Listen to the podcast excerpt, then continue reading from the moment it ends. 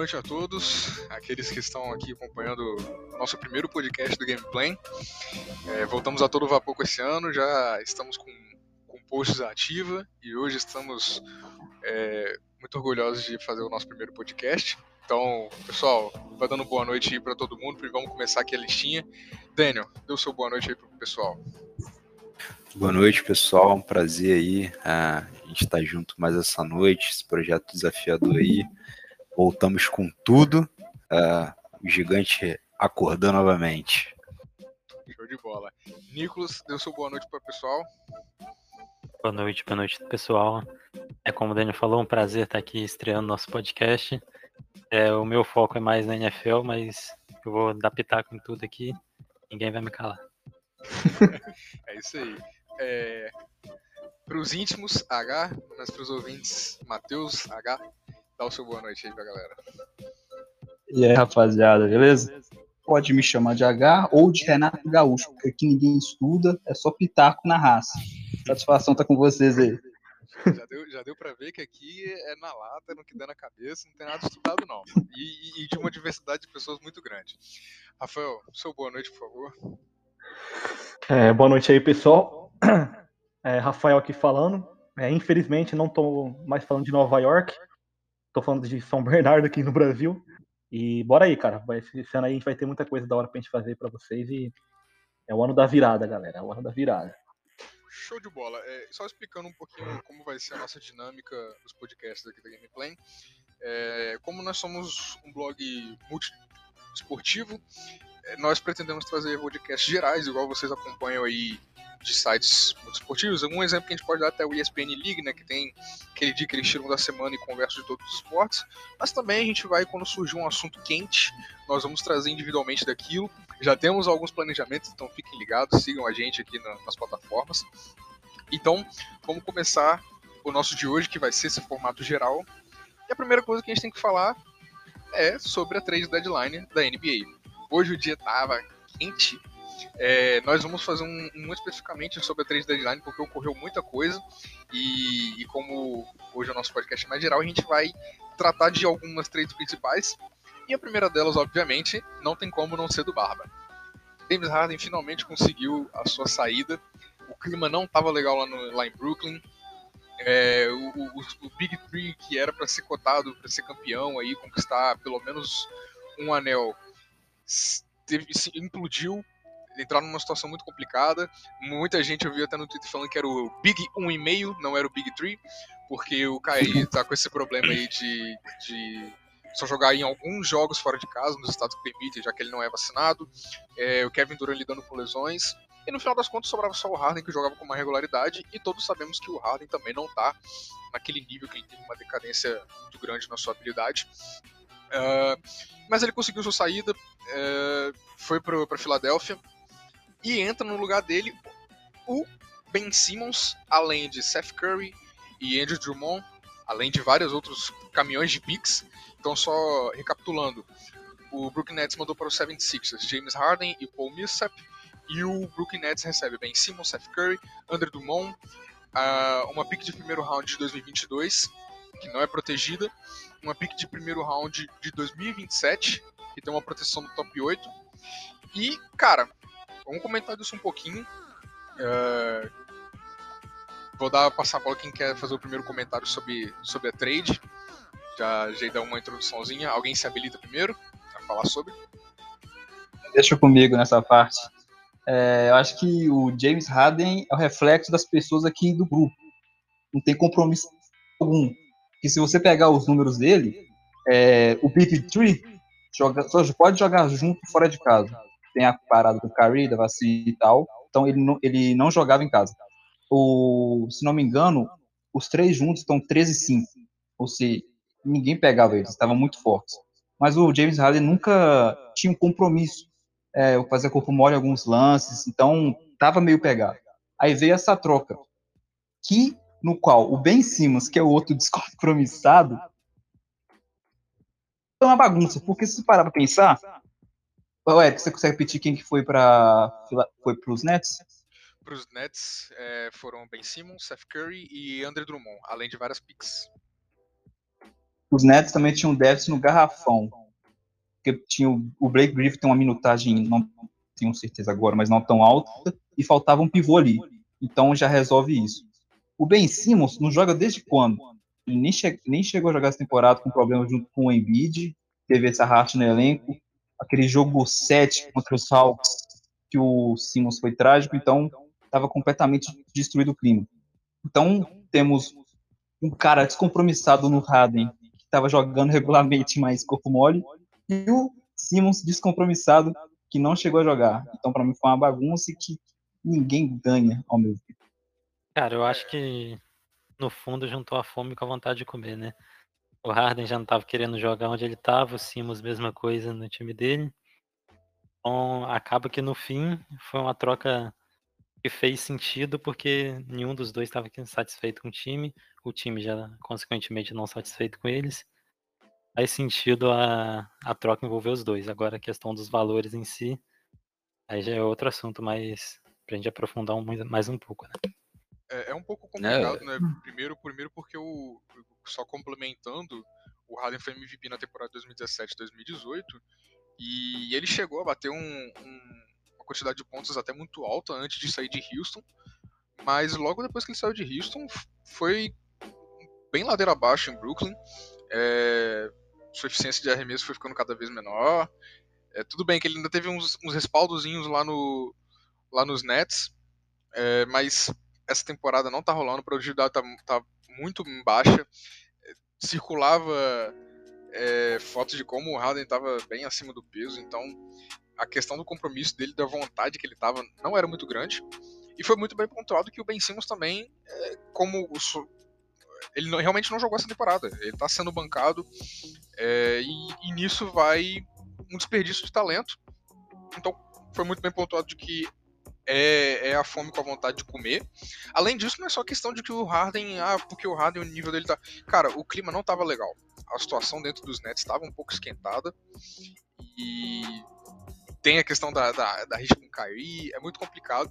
A questão dos valores é, é, é bem complicada, porque se for analisar desde a entrada do Harden, muita coisa foi, foi foi dada, assim.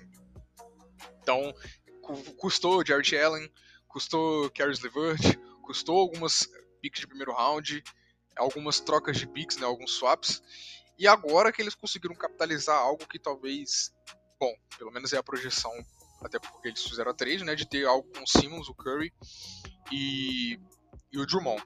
Algumas coisas que dá para comentar em cima disso é, é que o Simmons a questão, a questão que pode acabar sendo um pouquinho ruim para os Nets, mas talvez nem tanto porque você tá pareado com o Kyrie e o Kevin Durant, se o Kyrie arrumar alguma coisa, talvez, não sei se ele vai ser vacinado, mas com o Kyrie jogando, considerando essa situação, é, eles adicionam um, potencial defensivo muito grande com o Simmons. De fato, ele é um grande defensor. Ofensivamente, ele a gente já conhece todas as piadas, que ele não, não chuta nem, nem se pagar, e ele é pago para isso, mas ele não chuta. É, é, é, um, é uma situação um pouquinho complicada. E do lado dos Sixers, né, eles adicionam um cara de peso, querendo ou não, não pode desmerecer o Harden, apesar do desempenho não estar tá sendo aquelas coisas. Mas é, você larga um pouco ali uma, uma rotação com, com o Seth Curry, é, o Andrew Drummond às vezes entrando ali numa necessidade do Embiid, que o Embiid tem esses problemas de, de lesão.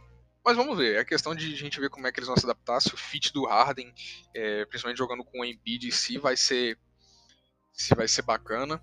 Ainda, ainda vou ficar na especulação, mas no final das contas eu acho que foram trocas ok para os dois lados. É, mas... eu, eu, eu, gostei bastante da, da troca, eu acho que realmente questão de potencial são bons jogadores para os dois lados. É, claramente o desempenho do, do, do Harden estava sendo afetado aí pela falta de vontade dele. Eu imagino que muito dessa falta de, de, de vontade dele seja por conta do vestiário. Então, é, o cara é um craque, joga muita bola ali. Eu acho que talvez numa casa nova ele possa recuperar o fôlego que ele já teve. e pelo lado do, do Brooklyn, recebe o, o Ben, que também tem um potencial. Não sei se, se volta a jogar, é, como volta a jogar, na verdade, é, mas pode acrescentar bastante. É, acredito que foram boas trocas. O Harden era muito caro para o que estava produzindo de um lado. Eu acho que adiciona boas peças e boas escolhas o time de Brooklyn. É, Seth Curry ali traz um, um mini holofote à sombra do sobrenome também, então acho que é, acaba. E é um bom jogador, eu gosto do, do estilo do Seth também. Obviamente tá, tá longe de ser o irmão, mas acho que é um bom jogador sim. Eu, eu fiquei bem, bem satisfeito hoje com a troca. Não, mesmo não sabendo como vai ser daqui em diante, né? Se eles vão recuperar aí fôlego para jogo, como se vão encaixar no time, mas eu acredito que no momento era o, é era o melhor que poderia ter sido feito para ambos os times. É, agora é esperar ver como é que vai se concretizar aí. É, acho que só para completar tudo vocês falaram, que é interessante notar né, que o James Harden, pela segunda temporada seguida, né, é, ele, ele entra nesse processo de pedir para ser trocado, de bater o pé muitas fontes falando que ele estava insatisfeito, mas é a segunda saída bem conturbada, né? A saída dele de Houston é bem conturbada, ele bem insatisfeito, fora de forma, e agora de novo.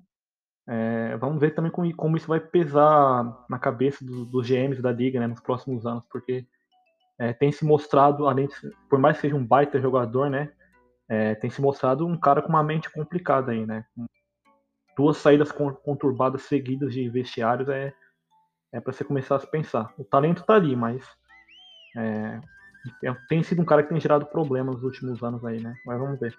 É, eu acho que uma, uma coisa que, se for para analisar detalhe, como eu falei, foram trocar ok pros dois lados.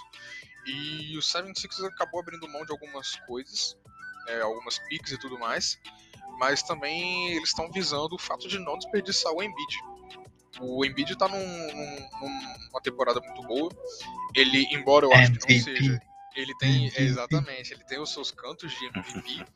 e eles não podem ficar enrolando muito tempo, que era o caso com o Simmons, né? Eles ficavam com o Simmons no banco, não jogava, cara. Isso pode ser um desperdício. E quem sabe até pareado com o Embiid, o, o jogo do Harden não é habilitado novamente.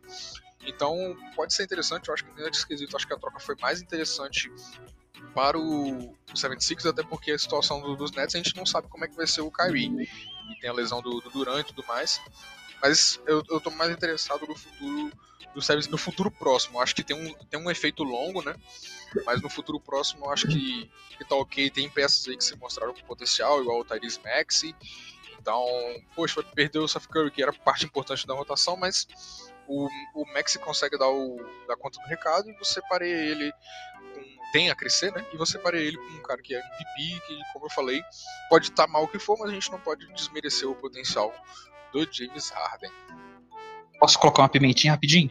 Pode, deve. Quem que você coloca para armar o jogo, Kyrie ou Ben Simmons? Cara, o Kyrie, né? É, eu falo Ben Simmons. Na verdade, é, um, um, um, problema é que assim, o quem é que vai querer armar? Eu acho que o Kyrie não vai querer ficar de ball handler secundário nesse time. Mas se for seguir a lógica até pela tendência de arremesso, de criação de jogadas, o Ben Simmons ele tem que ganhar por eliminação.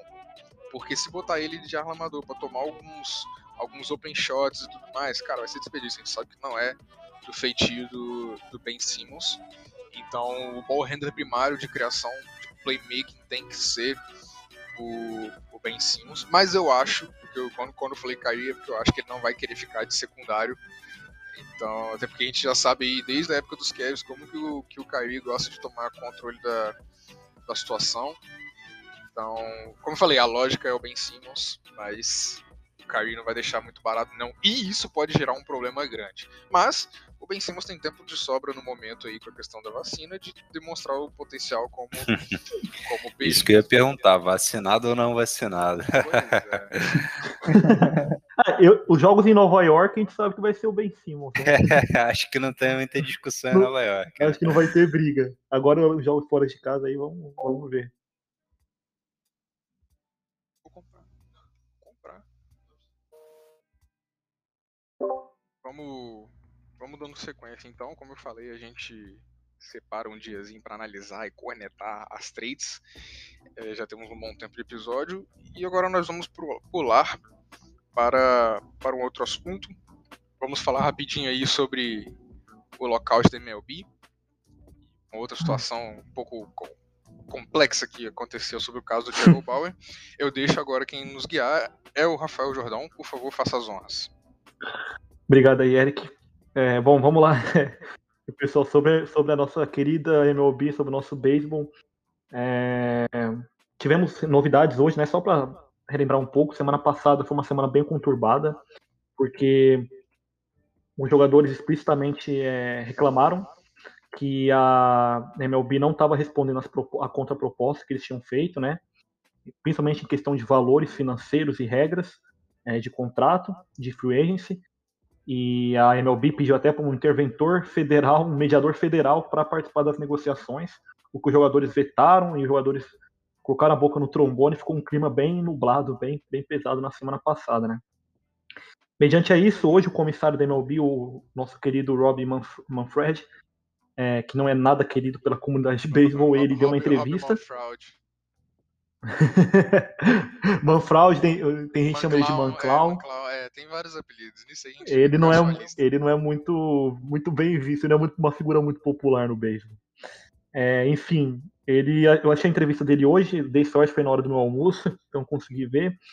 É, vamos lá, alguns pontos, pontos mais importantes para a gente passar é que, primeiro, é, ele falou que as datas de Spring Training da temporada, nesse momento, não, não, não, né, não estão alteradas, né, então segue programação normal. Ele disse que está otimista, que vai ter o acordo.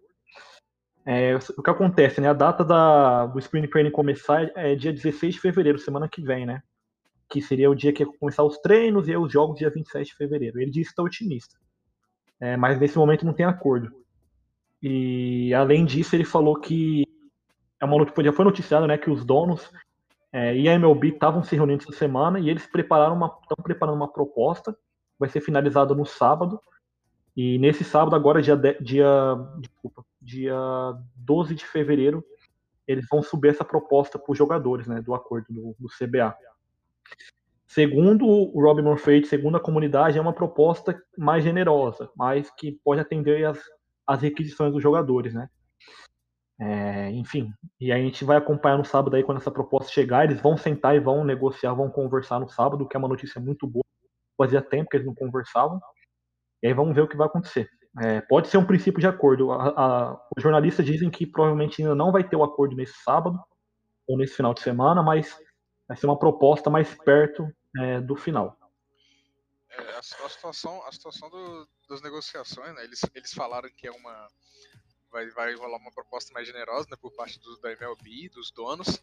Mas isso já isso. foi dito que eles estavam há um tempinho falando que a proposta dele era justa, jogando é. mais para cima dos, dos, jogadores. Mas uma coisa que Sim. vale muito a pena mencionar é eles não estão de todos fechados, porque mesmo que sejam mudanças menores, mas ainda importantes, a questão deles liberarem o DH universal, é, esse, tipo, esse tipo de conversa menor que está rolando, ao menos nos dá uma esperança de que em alguma coisa eles estão se entendendo. Em alguma coisa eles estão é. eles estão no, no, na mesma página. Porque, querendo ou não, o que mais atrapalha em toda essa conversa é a questão monetária, a questão de tempo de serviço, a controle de contrato. Isso aí Exatamente. é onde vai dar o pano para manga.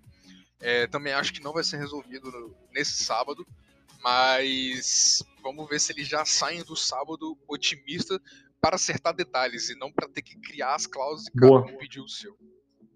É, eu vou só fazer um advogado diabo aqui porque deixar claro que eu concordo com os jogadores, tem que reivindicar mesmo, mas aquela questão que o Rafael até citou mais cedo, sobre os jogadores terem rejeitado o mediador federal, eu acho que é, que é uma birra que atrapalha muito na questão do acordo, porque a justificativa dos jogadores é que a proposta deles já, já é justa e não precisa de mediador. Mas até então, qualquer discussão, cada lado vai achar que a sua proposta é justa. Justamente por isso que existe o mediador. Você saber até que ponto um lado tem que ceder, até que ponto o outro pode ceder.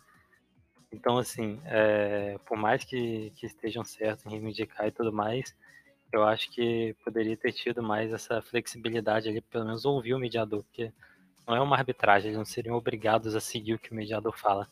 Mas pelo menos ouvir o mediador e uma ferramenta a mais para chegar a esse acordo, né?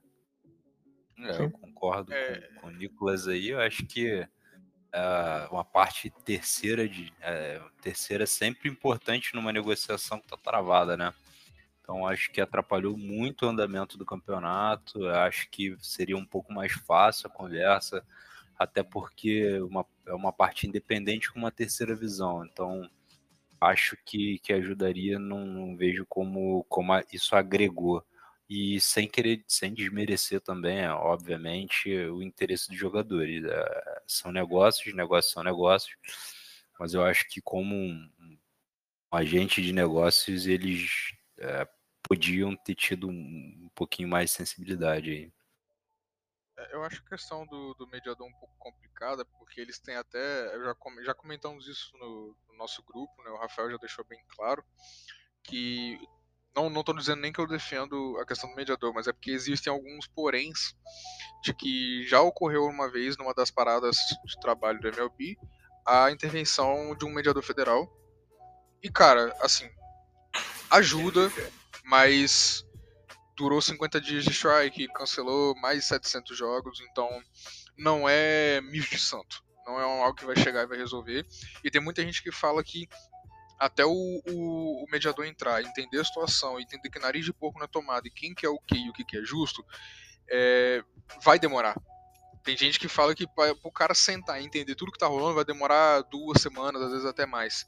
Então por isso que há até essa recusa do tipo, cara, ele vai realmente ajudar? Ou ele vai acabar metendo o dedo onde não é chamado e vai acabar atrasando um processo? Tudo bem, o processo já está atrasado, está demorado, mas tem muita recusa por conta disso, né? De que no momento que tá, não vai adiantar, porque o cara vai ter que entrar e vai demorar um pouquinho ainda. Sim. É, é, uma, é uma questão bem complexa e, e como, falou, como o Eric falou, em 94 teve um mediador, isso aqui acabou não adiantando.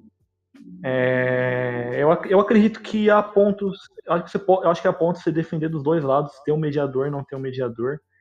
É, nesse momento eu só quero que eles cheguem num acordo e a temporada comece. Então, na meu, é, parece que qualquer ajuda poderia ser bem-vinda, mas, tipo, como o Eric falou, não, não, não, é tão simples só colocar o mediador, até, ele, até porque ele pegar todos os termos é meio complexo.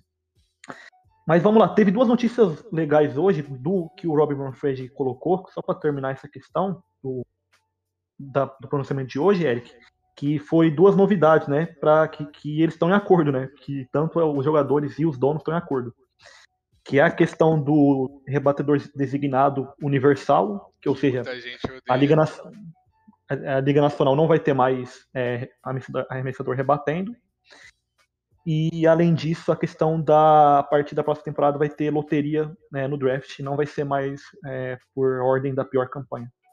Então eles, já, eles, concordaram sobre isso e é muito legal. A gente não vai comentar agora porque é um, são dois assuntos que também dão bastante pano na manga, mas só para informar o pessoal aí que eles estão de acordo e isso vai entrar em vigor já na próxima temporada. É, a gente pode pegar um dia para conversar, porque realmente, como eu falei, por exemplo, só de você falar que vai ter rebatedor universal, você divide Sim, nossa. em dois. Você divide no finalmente não vamos ter pessoas que não sabem é, rebater, né? Porque querendo ou não, Exatamente. em muitos casos, ah, mas o fulano de tal conseguiu um home run, conseguiu uma rebatida. Cara, é, não, já, já acaba até sendo minha preferência, já dá pra perceber na fala. Mas basicamente você divide o em dois. Você divide a pessoa que quer uma coisa mais moderna, que você quer gente que saiba rebater, e o outro de ser o saudosista. Querendo ou não, o pessoal do beisebol ainda tem um pouco de saudosismo, é um esporte clássico. E aí tem gente que já fica, ai que saco, estão mexendo no, no, no nosso beisebol. Eu da loteria é. tem muita gente que também vai reclamar vai reclamar pelo que vê nos, nos esportes, por exemplo, na NBA. É, mas a, aqui talvez seja um mal necessário, não vamos estender nisso, né, porque senão a gente vai ficar mais um tempinho. Mas talvez seja um mal necessário porque isso faz parte das demandas de acabar com um processo de tanking muito longo que existe.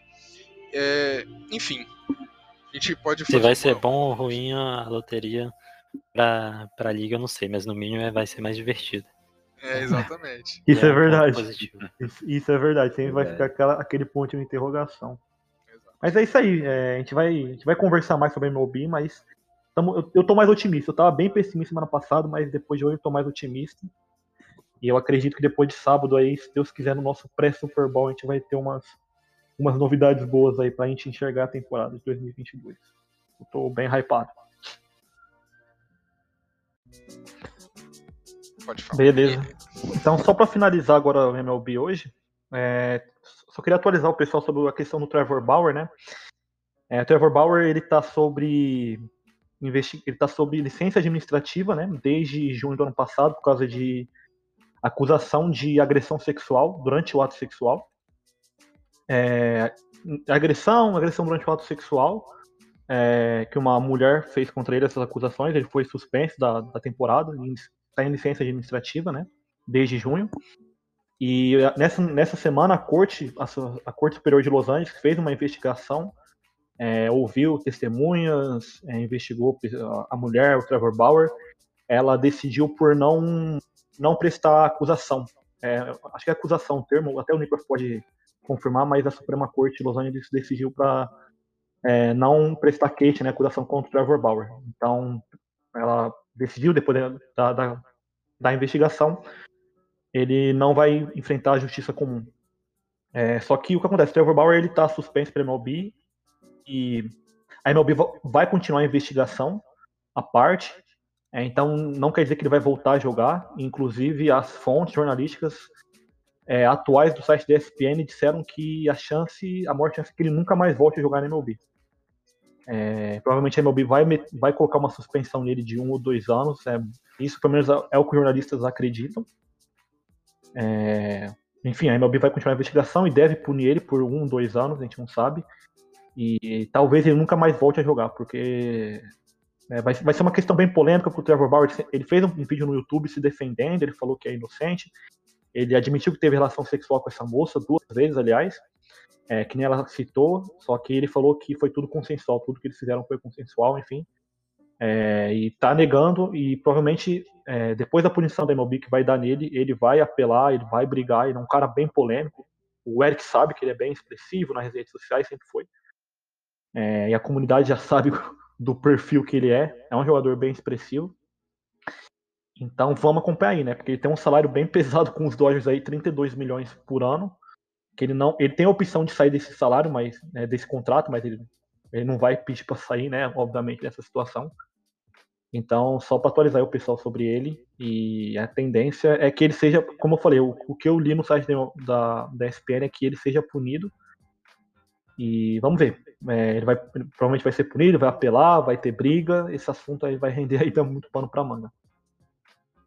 Show de bola. Vamos é, só para só fazer um, um esclarecimento aí para a galera que não sabe sobre o caso, exatamente, ele foi acusado de é, estrangular e agredir uma mulher Isso. durante os atos sexuais em duas Isso. vezes, é, em dias diferentes. É, exatamente. Desde então ele, ele nega veemente, tem uma defesa lá, o pessoal diz que tem print de conversa que a mulher pedia por isso. Vai, isso. Como o Rafael falou, vai, vai dar realmente muito pano para manga isso aí, mas a, a MLB, pô, imagino que pelo, pelo, pelo perfil é a punição na certa, independente de, do, do andamento da investigação interna aí, eu acho que vai, vai, vai acabar gerando punição aí, como o Rafa falou. É, é, é, só para trazer um número, até desculpa aí falar, falar, até mais do que devia, mas vocês têm ideia, vocês têm ideia é, teve 13 jogadores que, que, que, não estavam, que, que tiveram casos né, de agressão é, é, domiciliar contra mulheres, que desses 13, 10 deles eles não foram é, acusados pela justiça, né, não tiveram queixa pela justiça, mas mesmo assim a MLB colocou punição neles. Então, é certeza que ele vai ser punido pela MLB. E aí, como falei, é, ele vai apelar, vai ter muita briga aí, e aí vamos ver o que vai acontecer. É um, é um, era um jogador muito importante dos Dodgers, era um jogador bem importante na liga. É, mas essa situação aí vai, ainda vai render muito pano pra manga pra gente ter certeza. Obrigado aí, pessoal. Perfeito. Vamos avançando. Esse aqui provavelmente vai ser um pouco mais curto, que agora vai ser o bloco do sozinho vamos comentar um pouco da, da, corrida MVP da NHL. É, já fizemos uma análise, eu fiz o post lá recentemente do, do de uma análise de meio de temporada do top 5 favoritos para para ganhar a Stanley Cup no momento atual. Obviamente vai tender a mudar, vai ter a 3 deadline, vai ter um pouco disso. Mas agora vamos falar um pouco rapidamente da corrida. Nós temos três principais candidatos, eu não vejo atualmente. É, talvez, para não falar que não vai ter ninguém correndo por fora, é, os três principais candidatos nós temos Conor McDavid, o nosso querido vovô russo, o sniper russo Alexander Ovechkin e o Leon Draisaitl. E por fora, para não falar que não tem ninguém por fora, a gente pode ter de repente um Austin Matthews, um, um Jonathan Hubbard do, do Florida Panthers. Mas é, nessa corrida, muito interessante, porque talvez é, o Ovechkin possa ser deixado um pouco de lado. Que ele arrumou uma lesão, ele já está de fora de, de alguns jogos, não tem jogado recentemente, e isso pode dar uma, uma complicadinha na corrida. E é interessante ver essa corrida do, do MVP do Conor McDavid com o Drysdale, que eu acho que é onde vai sair o vencedor. Porque eles estão competindo pelo MVP, sendo que eles são do mesmo time, eles são parceiros de linhas diferentes. É, e eles não só estão fazendo isso, como essa briga já ocorreu outras vezes. É, essa briga já, já é conhecida de outros carnavais. É, para quem não sabe, existe o. A NHL tem um costume de dar o, os prêmios baseado nos nomes, então o Hart Memorial Trophy é o prêmio de MVP. E essa briga de MVP já tá rolando. É... São dois jogadores jovens. Em 2019 e 2020, quem ganhou foi o, o, o. E quem ganhou em 2020 e 2021 foi o Conor McDavid. E agora eles estão de novo disputando. E eles. Ah, disputou quanto? Cara, é papo de primeiro e segundo. Quando o Leon ganhou, foi, foi o primeiro ele, segundo o Conor McDavid, e agora, é, quando o Conor McDavid ganhou, ele ficou em primeiro, e o Leon em segundo. Então, e agora, de novo, mais um ano que vai caminhar para fazer essa dobradinha do Edmonton Oilers, o que demonstra também o futuro bem brilhante para os dois. É, são duas crises de, de Edmonton, estão lá desde 2014, 2015, ambos. Na verdade, o, o Conor McDavid um ano depois, e agora eles estão nessa disputa. É, deixo meu palpite aqui que acho que o Conor McDavid vai ganhar, porque embora o, Leon tenha. Falar Leon, né, para os íntimos, porque o nome dele é muito, muito complicado. É, embora ele esteja com alguns números mais adequados no Edmonton Oilers, né, ele tem 10 gols a mais do que o Conor McDavid, mas tem 7 passes a menos. Mas ele tem um, uma pontuação maior, ele está em 64. Mas tem um, um toque no, no Conor McDavid num aspecto geral do jogo que me faz ele ganhar esse prêmio. É, o, cara, o cara é flash, o cara é playmaker, ele cria gol onde não tem. É, é o, o, talento do Conor McDavid é algo muito bonito de se ver. O pessoal já fala que é Future Hoff, é Sidney Crosby 2.0 da nova geração. Então, pelo simples fato de ele ter um impacto muito grande no, no, no time do Edmonton Oilers, já deixo aqui o meu palpite do, do Conor McDavid vencendo, mas não me surpreenderia de ver o Léo. Então, nessa disputa dos três favoritos, eu acho que vai ficar acabando entre os dois. Eles estão num, num nível bem acima. O Alexander Ovechkin estava muito bem. É, já se falava até projetando quando que ele vai conseguir quebrar o poderosíssimo recorde do, do Wayne Gretzky. Que o Wayne Gretzky todo mundo já ouviu falar nesse nome pelo menos uma vez, nem se seja no Todo Mundo Deu Chris. Então, ele tem recordes no qual ele aparece no, no recorde diversas vezes. No top 10 ele tem presença em 8 vezes. Ele, ele batia os próprios recordes. E o Ovechkin estava na caminhada para tá na caminhada ainda, né? O Ovechkin vai jogar mais um tempinho para tentar bater o, o, os gols totais na carreira. Mas é, num aspecto geral do, do, do, do esporte, vai ser em uma das crias aí de Edmonton. E eu acho que, que a gente tem por isso, eu deixo para vocês aí o convite para ler o, o post sobre os top 5 favoritos atuais da, da Stanley Cup. E agora, nós vamos para a cereja do bolo. Não tem como você abrir sua rede social se você é um cara aficionado de esporte, principalmente esportes americanos, não tem como você não saber que domingo é dia de Super Bowl. Domingo nós nós teremos essa, essa disputa lá em Los Angeles. O, o esporte que só cresce e agora é o evento que acontece, o evento anual mais assistido do mundo. Ah, mas é a Copa do Mundo. Copa do Mundo acontece 4 4 anos, e Copa do Mundo, Copa do Mundo. Mas enfim, nós teremos aí o, o Super Bowl que vai ser disputado no. Qual é o nome do estádio mesmo? É o. SoFi. SoFi. SoFi Stadium. SoFi Stadium. Perfeito. É, quem vai querer dar o, o início aí de do preview que a gente vai fazer de Bengals e Rams. Rams jogando em casa, hein? O jogo vai ser em, lá na Califórnia e os Rams vão estar confortáveis aí no sofá. Ah, fica piada aí do sofá stage. Pois é, cara. é, Em casa, mais ou menos, né? Porque acabaram de mudar, ainda tem essa piada lá que eles não enchem o estádio. É uma cidade nova, né? então é natural. Mas é até engraçado, porque passando mais de 50 anos sem um time decidiu é, jogar o Super Bowl em casa e agora o segundo ano seguido com o time jogando em casa. Tivemos ano passado o Tampa Bay. É, eu separei aqui alguns dados sobre o jogo. E a primeira coisa que, que chama atenção é que provavelmente vai ser um jogo muito movimentado. Então, para quem gosta do lado ofensivo, principalmente o jogo aéreo, esse é um jogo imperdível, promete ser muito bom. É um jogo muito disputado. Eu me surpreendi e revisei várias vezes para saber se realmente estava tudo certo. Os números dos dois times são muito, muito parecidos. Os da temporada regular com os playoffs. Vou até passar alguns aqui durante a temporada regular. É, começando pelo ataque.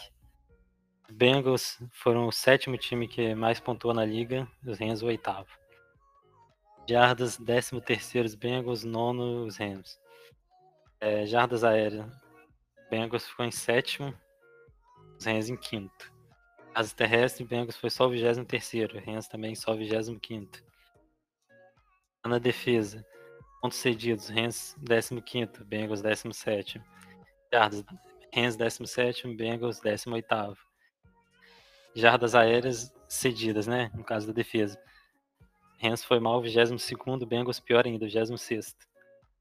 Já na defesa contra o jogo terrestre, o Rams foi muito bem, foi a sexta melhor defesa contra o jogo terrestre, os Bengals a quinta. Então, assim, cara, todos, quase todas as estatísticas que você olhar, os dois times foram muito, muito parelhos, tanto nas estatísticas positivas para eles quanto nas negativas. As forças deles são muito parecidas, é, tanto no ataque quanto na defesa, e os pontos fracos também são muito parecidos. Geralmente, quando a gente tem um jogo assim, a gente tem um jogo é, muito equilibrado e movimentado. Eu citei o jogo aéreo, porque os dois times são top 7 no jogo aéreo, como citei Renzo no quinto Bengals em sétimo e os dois times têm problemas na defesa justamente aérea. É, são bottom 10 na defesa, na defesa aérea. Então, do lado também, a defesa terrestre dos dois é muito boa. Então, assim, tentar correr não vai ser a melhor opção. Provavelmente vai ser assim, para tentar não chamar tanta atenção pro, pro jogo aéreo, que a gente sempre cita, se o jogo corrido não está funcionando, fica muito fácil para defesa prever o jogo aéreo. Então, vão ter essas corridas assim, mas o foco vai ser 100% no, no jogo aéreo, 100% do Matthew Stafford de um lado, Joe Burrow de outro.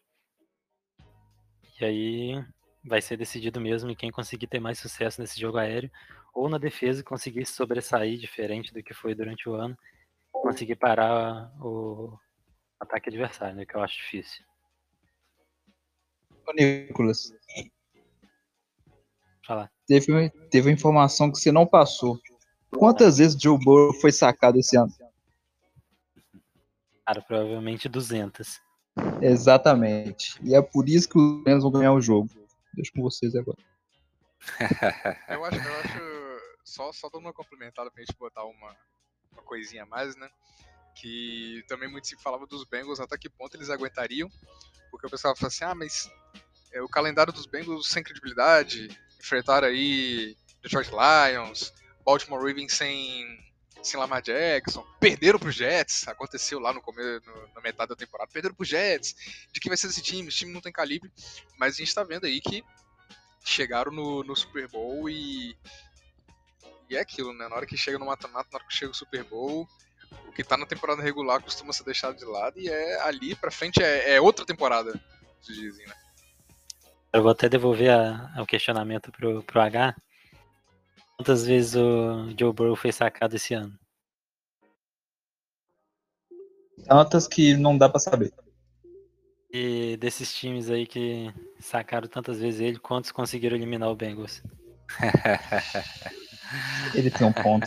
Então, aparentemente, É, não parece. tá surtindo muito efeito essa É, teve, time aí que, né? teve time aí que conseguiu nove sacks num jogo e não ganhou o jogo, velho. É, Nove. o Titans bateu o recorde de mais sacks durante um jogo de temporada, de pós-temporada. E deu o jogo mesmo assim.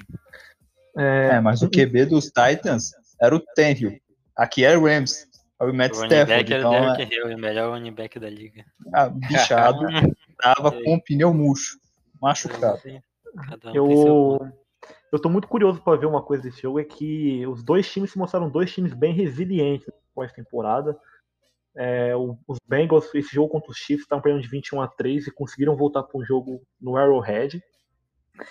E os, os, os Rams viraram, chegaram a estar perdendo, eles chegaram no, no final do terceiro quarto, estavam per, estavam perdendo de 17 a 7, se eu não me engano, e conseguiram voltar pro jogo, né? Então, são dois times que é bom a gente não considerar que o jogo vai ter acabado no segundo quarto, no final do terceiro, são dois times aí que são resilientes. Então, são dois times que conseguiram virar jogos aí na pós-temporada, situações bem extremas, né? Os QBs conseguindo fazer jogadas, o que é muito legal, principalmente do Joe Burrow, que é mais novo. É, então, nossa, cara, nessa questão aí, acho que, o- acho que como o Nicolas falou que pode ser um jogo bem movimentado, pode ser um jogo cheio de reviravolta também, cheio de post twist. Então, é um negócio que eu tô, que eu tô bem animado pra É ver o jogo aí gosta. também. É, é isso aí. Exatamente. É, o jogo, cara, esse jogo aí, principalmente na parte aérea, de um lado você tem Joe Burrow, ah, incrível, impecável esse ano, do outro você tem o Cup, que, pô, é, não, não tem o que descrever. é, então, realmente vai ser um jogo que vai ser, eu espero que seja muito bom, muito aberto, muito, muito pegado, é, muitas reviravoltas aí. É, o Rams vem com. é, obviamente o forte é o jogo aéreo, mas eles têm o Akers lá que tá voltou fazendo um barulho bem agressivo. É, vai ser realmente uma, vai ser uma guerra. Isso daí tô, tô, tô ansioso para ver. E como meu time não tá jogando, eu só torço para ser 72 a time. 85. É. 50. E o 50, Akers 47. teve o- Nossa. Só que você falou do Akers, ele teve uma recuperação bizarra, né? Porque Bem essa lesão rápido. dele foi Aquiles ou a- ou ACL? Eu acho Se que Eu acho que foi a CL, se eu não me engano. Deixa eu ele recuperou o quê? em seis meses isso? Eu vou confirmar Mínimo seis aqui. meses Foi, não. foi Mais otimista, previsão maluco, mais então. otimista. O, o É, e recuperou foi, muito rápido. foi Aquiles. Foi Aquiles? Aquiles, que é. É, a série foi o Robert Woods, eu confundi. Isso Isso, mesmo. perfeito.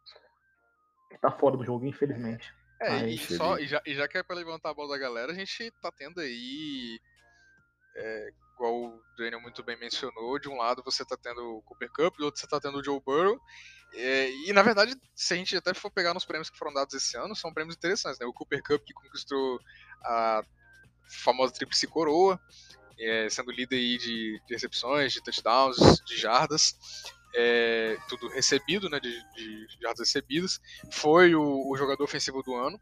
E do outro lado você tem é, Joe Burrow, que foi o Comeback Player of the Year, e o Jamar Chase, que foi o, o calor ofensivo do ano, se eu não me engano. É, Defensivamente não tem destaque, e eu acho que é assim que é bom pra todo mundo, né? Porque aí. Exatamente. Cara, eu acho que é provavelmente, desde que eu comecei a acompanhar a NFL e até alguns anos antes, se alguém lembrar, pode até me corrigir, mas é o primeiro Super Bowl que eu lembro que o confronto de wide receivers é até mais hypado do que o de quarterbacks.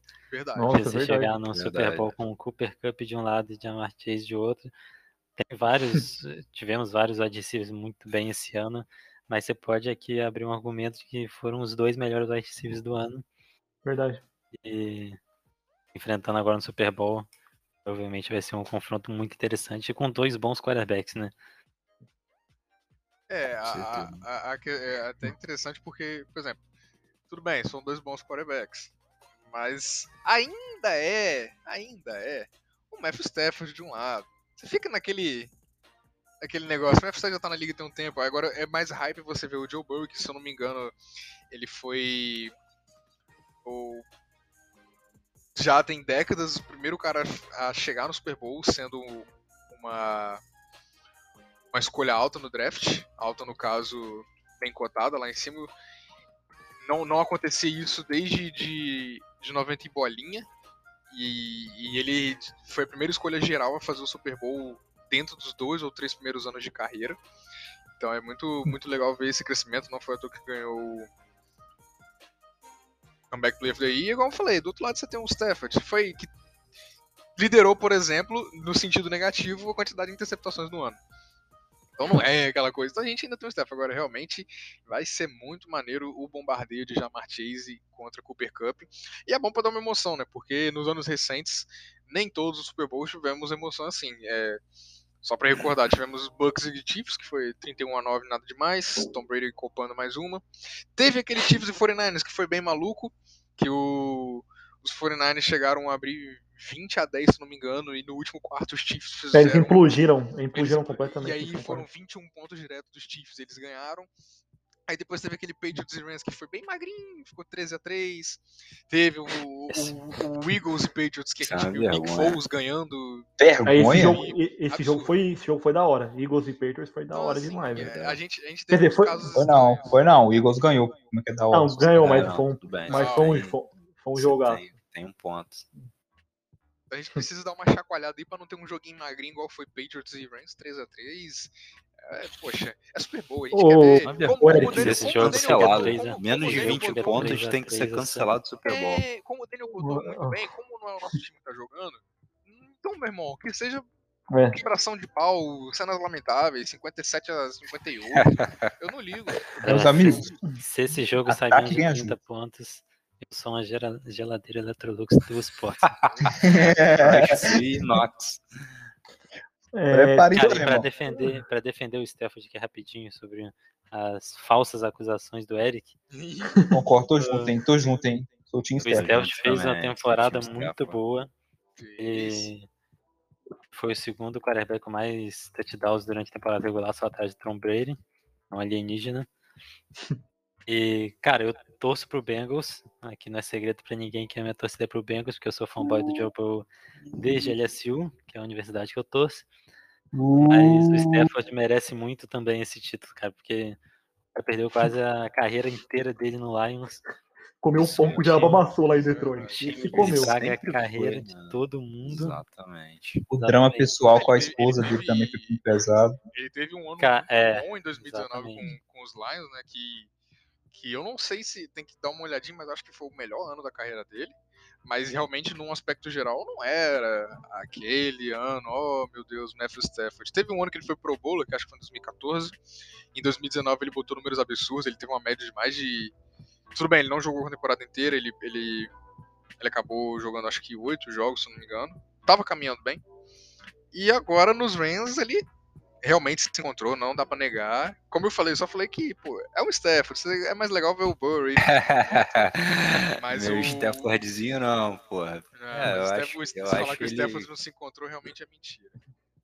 É, eu acho que ele sempre foi um, um bom quarterback. Né? Eu acho que é, consistente na, na mediana ali, obviamente, ele nunca foi um destaque, nunca foi e nunca será um Tom Brady da vida, um mas eu sempre vi o Stafford como um, um bom quarterback precisando de um lugar melhor. Então, ele Provou achou isso. esse lugar melhor. É, exatamente. Ele achou esse lugar melhor e vamos ver. Mas aí, mais uma vez, eu tô no time do Nicolas aí, por incrível que pareça.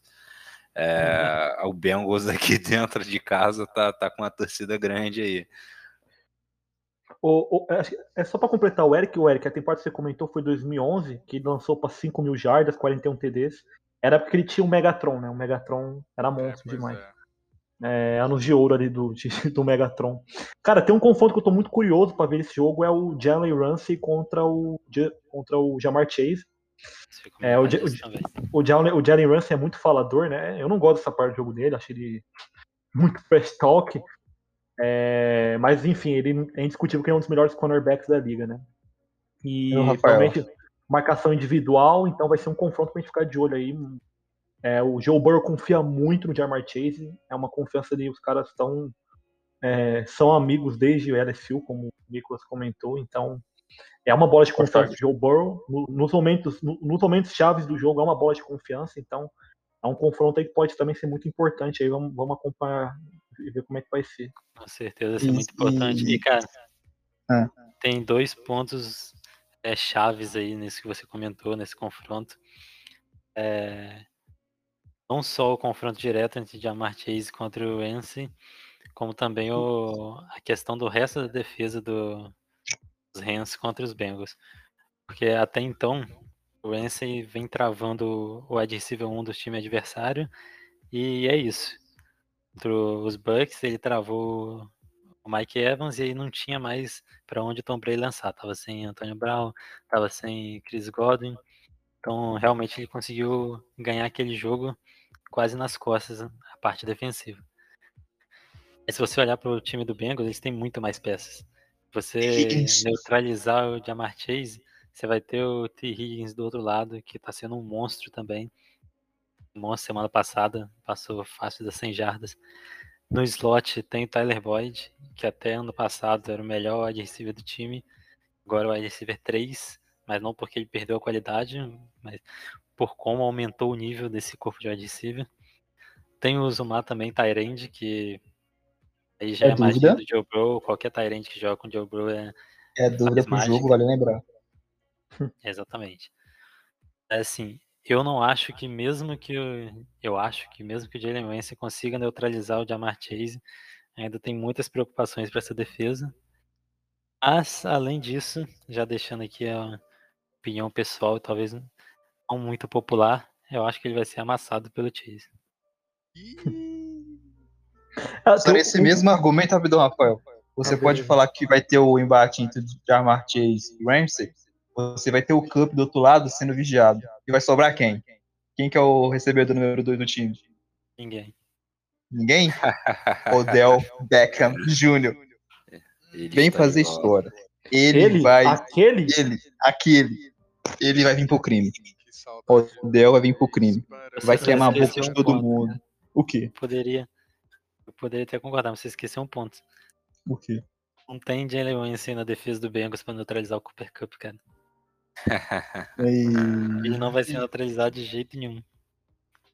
tem, tem, outro, tem outro, outro confronto também que a gente tem que ficar de olho, é a questão do Aaron Donald, né? Contra essa OL do. Confronto? Bengals.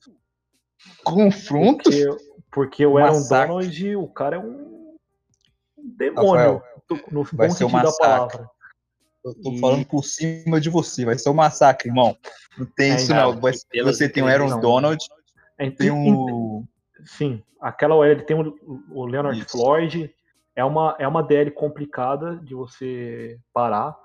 É, então os Bengals vão precisar. Eu acredito que com o Burrow tomando 9 sec, por exemplo, eles não vão conseguir vencer esse jogo. Então a OL dos Bengals vai ter que se ajustar aí pra. Acho que é muito difícil você, você segurar uma DL dessa, mas vai ter que neutralizar os danos aí, cara, porque Eu até É- brinquei aqui é que complicado. os times conseguiam sacar o Joe Burrow, mesmo assim ele foi eliminando um por um. Mas a verdade é que aquele jogo contra o Titans, a, a defesa foi. A defesa do Bengals foi essencial. O jogo teve uma pontuação baixa. Como eu comentei, a defesa terrestre do Bengals é muito forte. É o, o ponto de apoio do ataque do Titans, então isso acabou sendo um ponto positivo para o Bengals. Que defensivamente conseguiu segurar e evitar a, a tragédia que seria os 9 sacks. Ali, diferente do jogo contra, contra os Titans, é, a defesa do Bengals não vai ter essa facilidade para segurar o ataque dos Rams, porque, como eu comentei, um ataque completamente diferente que se baseia no jogo aéreo, que é o ponto fraco da defesa. Assim, não dá para depender dessa vez da defesa segurando. Para o Bengals ganhar o jogo, eles realmente não podem deixar o Grandona chegar toda hora no bowl. Não sei o que eles vão fazer para isso, mas o técnico precisa dar um jeito. É, vamos encerrando a nossa participação por hoje. Foi bem produtivo, já estamos chegando aí quase na marca de uma hora. É, rapaziadinha, vamos fazer um quadrozinho aqui. Não precisa ser aqueles aqueles palpites bem discrepantes, não. Mas vamos fazer aqui nossas bold predictions. É, primeiro, rapidamente. Vencedor. Vamos falando um por um. Nicolas, seu palpite?